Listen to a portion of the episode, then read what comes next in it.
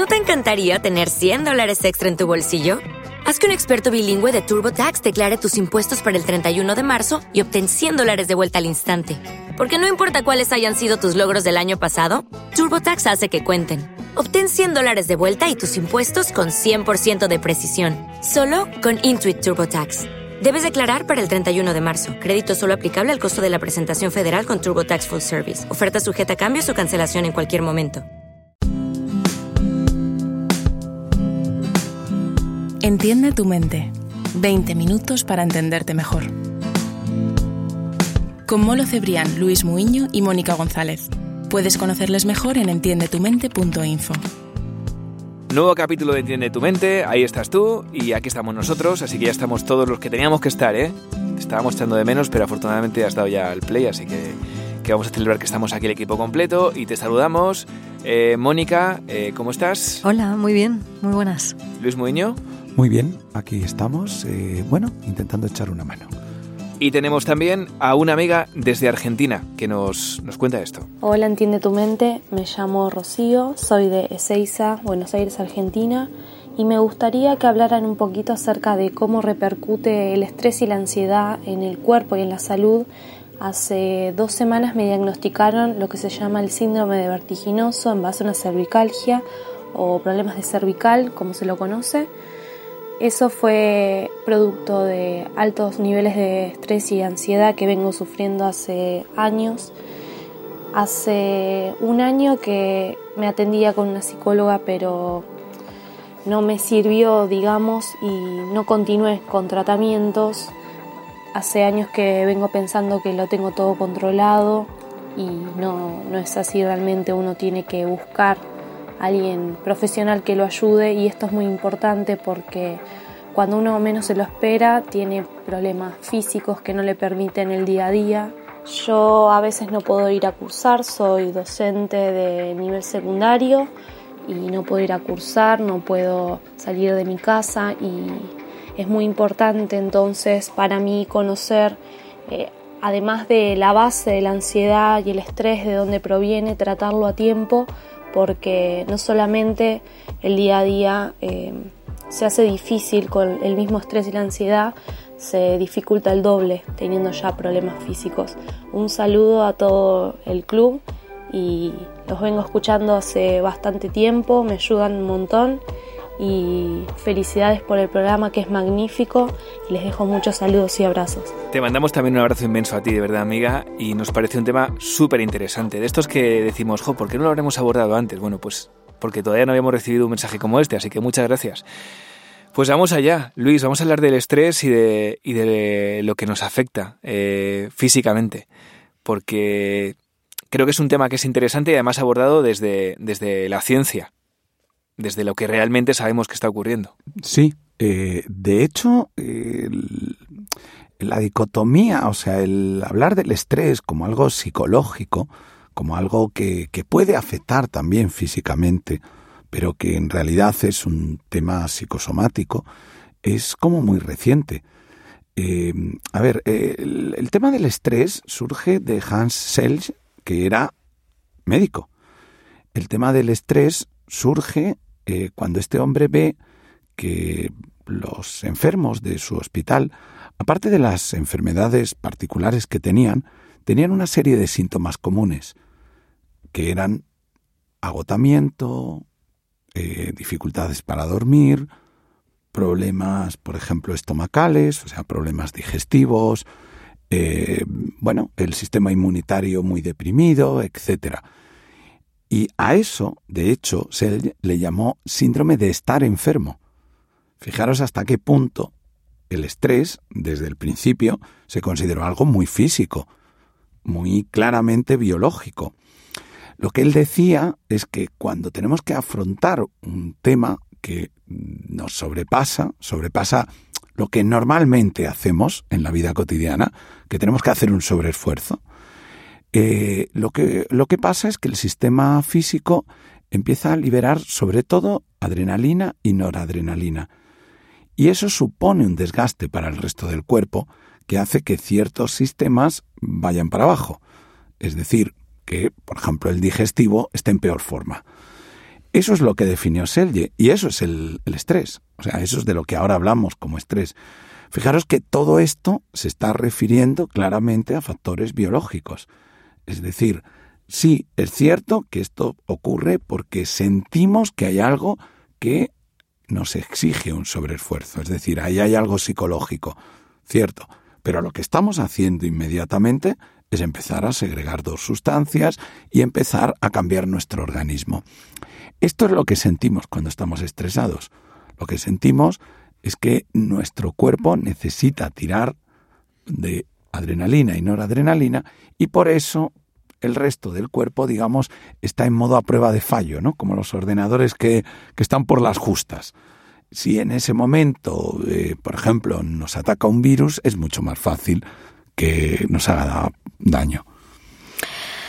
Hay una exigencia de un rendimiento tan elevado durante un tiempo demasiado largo que hace que efectivamente el cuerpo empiece a emitir señales. Mm, yo siempre recomiendo escucharnos a nosotros mismos, eh, escuchar lo que nos duele, lo que nos, lo que nos está causando que nos sintamos diferentes, diferentes para mal, ¿no? las manifestaciones psicológicas nos cuesta más escucharlas nos cuesta más interpretarlas. De hecho, bueno, pues desde aquí intentamos echar una mano para interpretar todas esas cosas intangibles, ¿no? que se están produciendo en nuestro interior. Pero es cierto que estas manifestaciones físicas que preguntaba nuestra amiga desde Argentina son mucho más fáciles de interpretar, sobre todo cuando empiezas a ver que no es que tengas una, sino que tienes varias. Porque si tienes una, puedes que tengas una molestia em, del sistema digestivo, o puede que tengas una molestia muscular, o puede que tengas una molestia mm, a la hora del sueño, pero cuando tienes varias que coinciden, que confluyen, eh, el mapa ya te está dando la ruta. Es decir, ya te está, te está trazando que ahí está pasando algo, que además son síntomas muy comunes y, y te lo está diciendo, yo creo que cuando te lo dice el cuerpo te lo dice a gritos. O sea, si no te has querido escuchar eh, el alma, escúchate el cuerpo, porque ahí te lo está diciendo a gritos. Yo aquí vuelvo a, recomendar que a todos los amigos escuchen los, los, primeros podcasts que hicimos sobre, sobre el estrés, porque eh, Luis hablaba de que uno de los síntomas más habituales del estrés es que no lo queremos reconocer o no lo queremos ver, es, es como que se esconde, ¿no? Y luego, eh, que, que, mm, interesante el, el mirarnos para adentro, darnos cuenta y eso contárselo al médico, porque si vamos al médico, Luego voy a contar mi caso personal, ¿vale? Porque yo eh, en su día fui al médico varias veces, bueno, cuento ya, por un, por un tema, que bueno, tampoco voy a contar, que tampoco lo voy a contar todo. Y estuve haciéndome pruebas eh, pues durante eh, varios, en varios momentos de mi vida, ¿no? Y nunca, nunca daban con el, con el problema, todo era, todo era negativo. hasta que un día di con un médico que me dice, eso que te pasa es estrés automáticamente me di cuenta de ello y se fueron los síntomas, ¿no? Fue como que era lo que yo necesitaba. Eh, por eso, bueno, aquí siempre recomendamos, por supuesto, que vayas al médico, ¿eh? O sea, eh, está muy bien que hablemos de esto, pero si te está pasando algo, un síntoma físico, pues eh, tendrás que preguntar a un médico, descartar y, por supuesto, siempre están allí pues eh, los amigos psicólogos para que, para que vayas mejorando. Pero bueno, quería dejar aquí esta, esta, esta reflexión y luego sumar también, como ya el año pasado aprobé psicobiología, que es la adrenalina y también el cortisol, Luis, que no me lo habías dicho. Y digo, bueno, para una vez que le puedo... el cortisol está por ahí funcionando. Vale, o sea, bueno, si no corrígeme, que es que digo, para una vez que puedo meter aquí... Bien, bien, Saqué un 6,5 yo creo ahí. Bueno, yo creo que debemos de dar algunas pistas a nuestros amigos eh, sobre cosas que suelen coincidir eh, como manifestaciones físicas cuando alguien tiene estrés.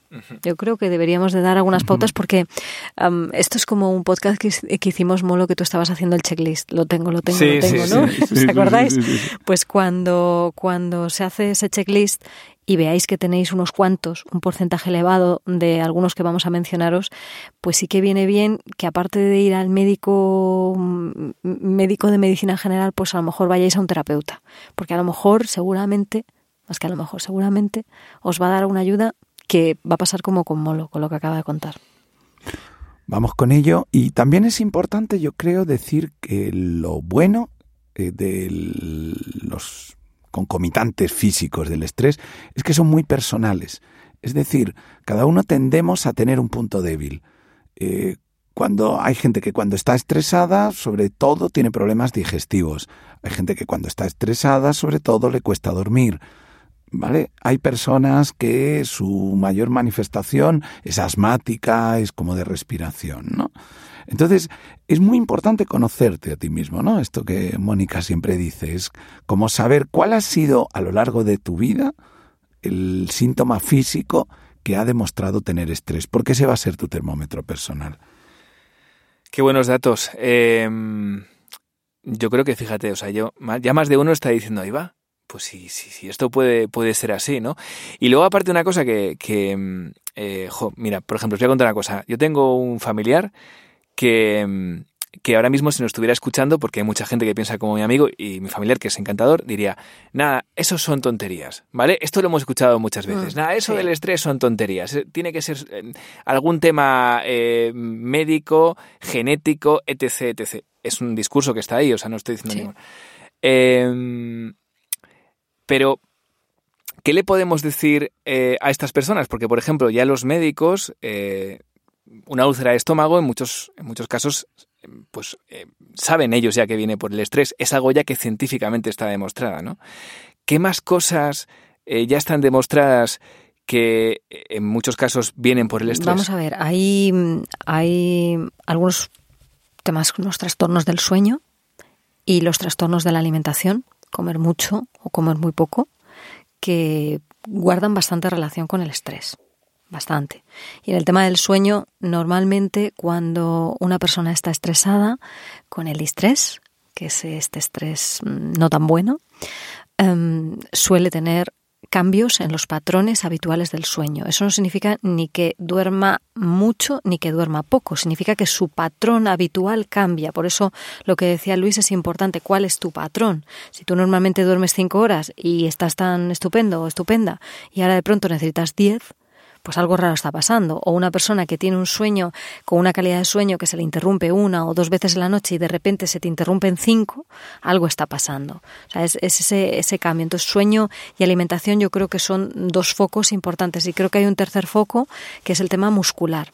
Mucha gente que la sobrecarga muscular en la espalda, pero eso es por la propia postura de defensa que tienes en una situación de estrés, que estás contracturado, o sea, literalmente estás contracturado. A mí mi caso, por, por contar, ya que contamos, ¿no? Mi caso es la piel. Yo cuando estoy estresada, pues, pues, pues, pues, pues, em, pues mi piel no está bien no está bien. Es como mm, la barrera, ¿no? Es como si fuera esa barrera que me separa de, del mundo y que dice o te enteras o te enteras porque ya no te lo puedo decir más claro, en la piel se nota mucho. De hecho, yo creo que los que tendemos a tener más síntomas físicos es precisamente porque no solemos ser muy autoconscientes del estrés, ¿verdad? Eso es mm, un poco lo que, lo que dices, Mónica, ¿no? Que parece como que el cuerpo se empeña en, ayudarnos, ¿no? Mm. A darnos cuenta. Pero es que puede ser todo, Molo, ¿eh? O sea, mira, te voy a decir tres que he leído últimamente, ¿vale?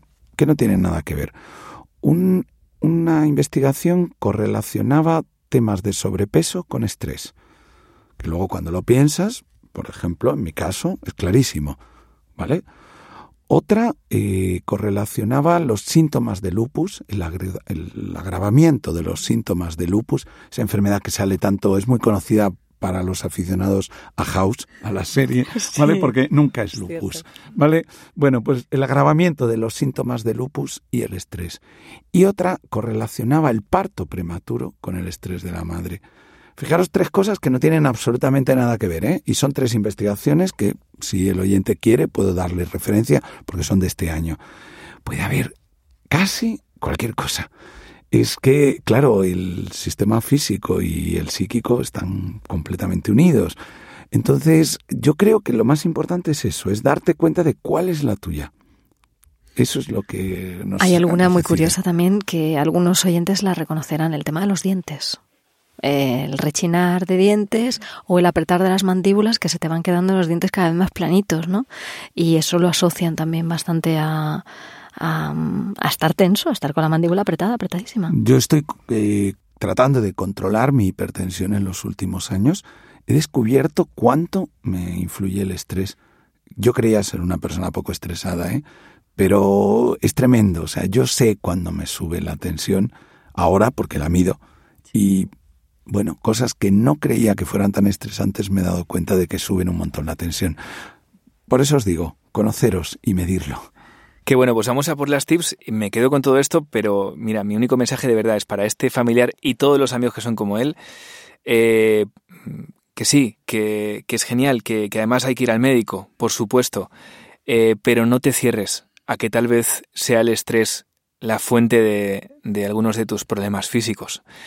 Em, porque, porque sí, porque a veces eh, es como más cómodo, ¿no? El decir, no, no, es una enfermedad, es un virus, es un es algo genético, es y, descartar eh, que tenga que ver con nuestro modo de vida, con cómo nos tomamos la vida, o que podamos mejorarlo con la ayuda de una buena eh, terapia, ¿no? Así que no nos cerremos a pensar que tal vez ese, ese estrés que tan bien se esconde sea también causante de, de un, un problema físico.